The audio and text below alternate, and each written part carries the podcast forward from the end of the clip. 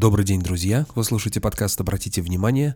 Я продолжаю говорить об известных фразах из мотивационной литературы, из книг э, по саморазвитию. Сегодня я предлагаю рассмотреть такую фразу. Примите ситуацию такой, какая она есть. Примите человека таким, какой он есть. Примите себя таким, какой вы есть. Или такой, какая вы есть. Краткое содержание сегодняшнего выпуска. Для того, чтобы что-то принять, нужно это сначала увидеть, а потом не мешать психике к этому адаптироваться. Теперь поподробнее. Психика человека устроена таким образом, что мы привыкаем ко всему. К хорошему, к плохому, неважно. Если что-то очень долго происходит, психика адаптируется, и человек уже чувствует себя комфортно в любой ситуации. Даже в самых экстремальных ситуациях рано или поздно мы начинаем чувствовать себя уже более или менее привычно. Ну вот такой я пример возьму.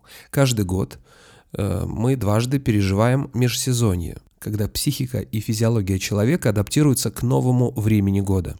Даже если человек не любит зиму, а таких большинство, он привыкает к ней. И когда наступает вот этот кризисный момент, переключение с одного сезона на другой, когда зима уже закончилась, а лето еще не началось, человек может испытывать дискомфортные ощущения. Просыпается вся природа, на деревьях набухают почки, животные начинают линять, сбрасывать зимнюю шорстку. То же самое происходит и с человеком. Падает иммунитет, начинается авитаминоз, появляются перепады в настроении. У людей с неустойчивой подвижной психикой этот период протекает очень ярко и динамично. У каких-то людей, конечно, это проходит более спокойно, но так или иначе, мы все в период межсезонья, так называемое весеннее и осеннее обострение, все до единого, не только те, кто стоит на учете у психиатра, испытываем неприятные какие-то ощущения, непривычные, потому что организм перестраивается. Так вот, несмотря на то, что мы знаем, что нас ждет этот период, и несмотря на то, что каждый из нас знает, что будет наступать такой период через какое-то время, а именно дважды в год с нами такое случается, тем не менее, каждый раз это как будто заново. Привыкнуть к этому невозможно. Каждый раз это неприятный турбулентный период. А что тогда говорить о ситуациях, которые с нами случаются впервые в жизни? Неприятные какие-то ситуации, трагические, может быть, события. Их принимать еще тяжелее. И вот здесь заканчивается вступление, и я уже перехожу к основной части. Для того, чтобы неприятную ситуацию принять, нужно ее для начала увидеть. Не отворачивать взгляд от нее, а наоборот посмотреть на нее и заметить. Не убеждать себя и окружающих, что ничего на самом деле не происходит, а признаться хотя бы самому себе. Очень многие люди подсознательно боятся сделать этот первый шаг, потому что если человек увидит ситуацию, развидеть ее обратно будет невозможно, потому что фарш невозможно провернуть назад.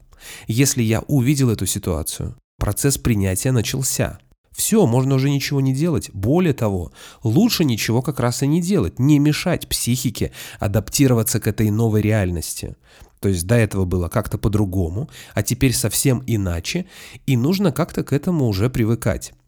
Это неприятно, это некомфортно, но это нужно прожить. Это невозможно ускорить.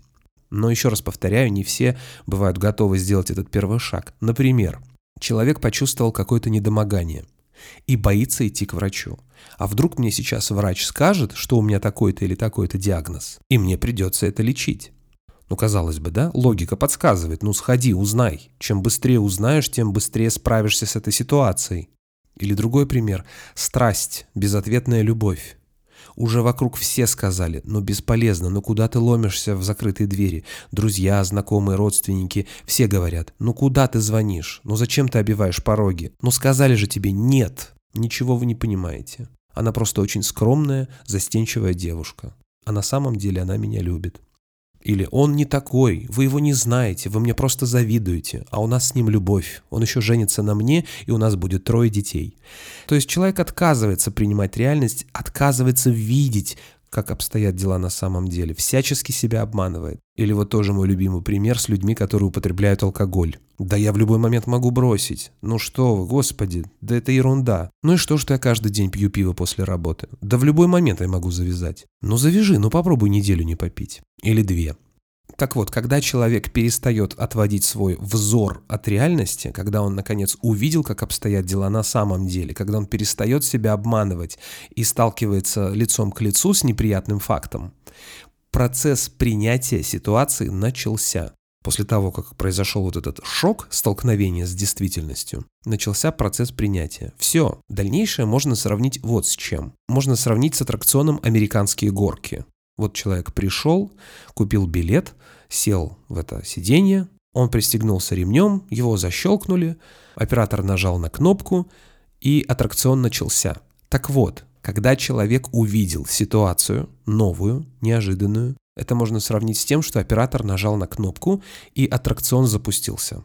Человек будет на бешеной скорости нестись, его будет подбрасывать вверх, резко опускать вниз, будет трясти, он будет зависать на большой высоте. Какие-то этапы, наоборот, будут медленные, медленные, а потом резко вниз он рухнет, а потом опять резко вверх. Но этот аттракцион рано или поздно закончится, и в самом конце состоится принятие ситуации.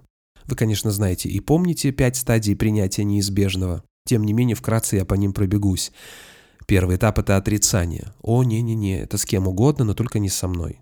Этого не может быть. Как так? Нет-нет-нет, это какая-то ошибка, этого не может быть. Следующий этап – это гнев. Гнев на себя, на окружающих, на природу, на Господа Бога, на правительство, на все что угодно, на родителей, на воспитание, на детей, на жену, на мужа, на кого угодно, на себя, что раньше не обращал на это внимания. Эта стадия тоже заканчивается, начинается третья стадия – торг.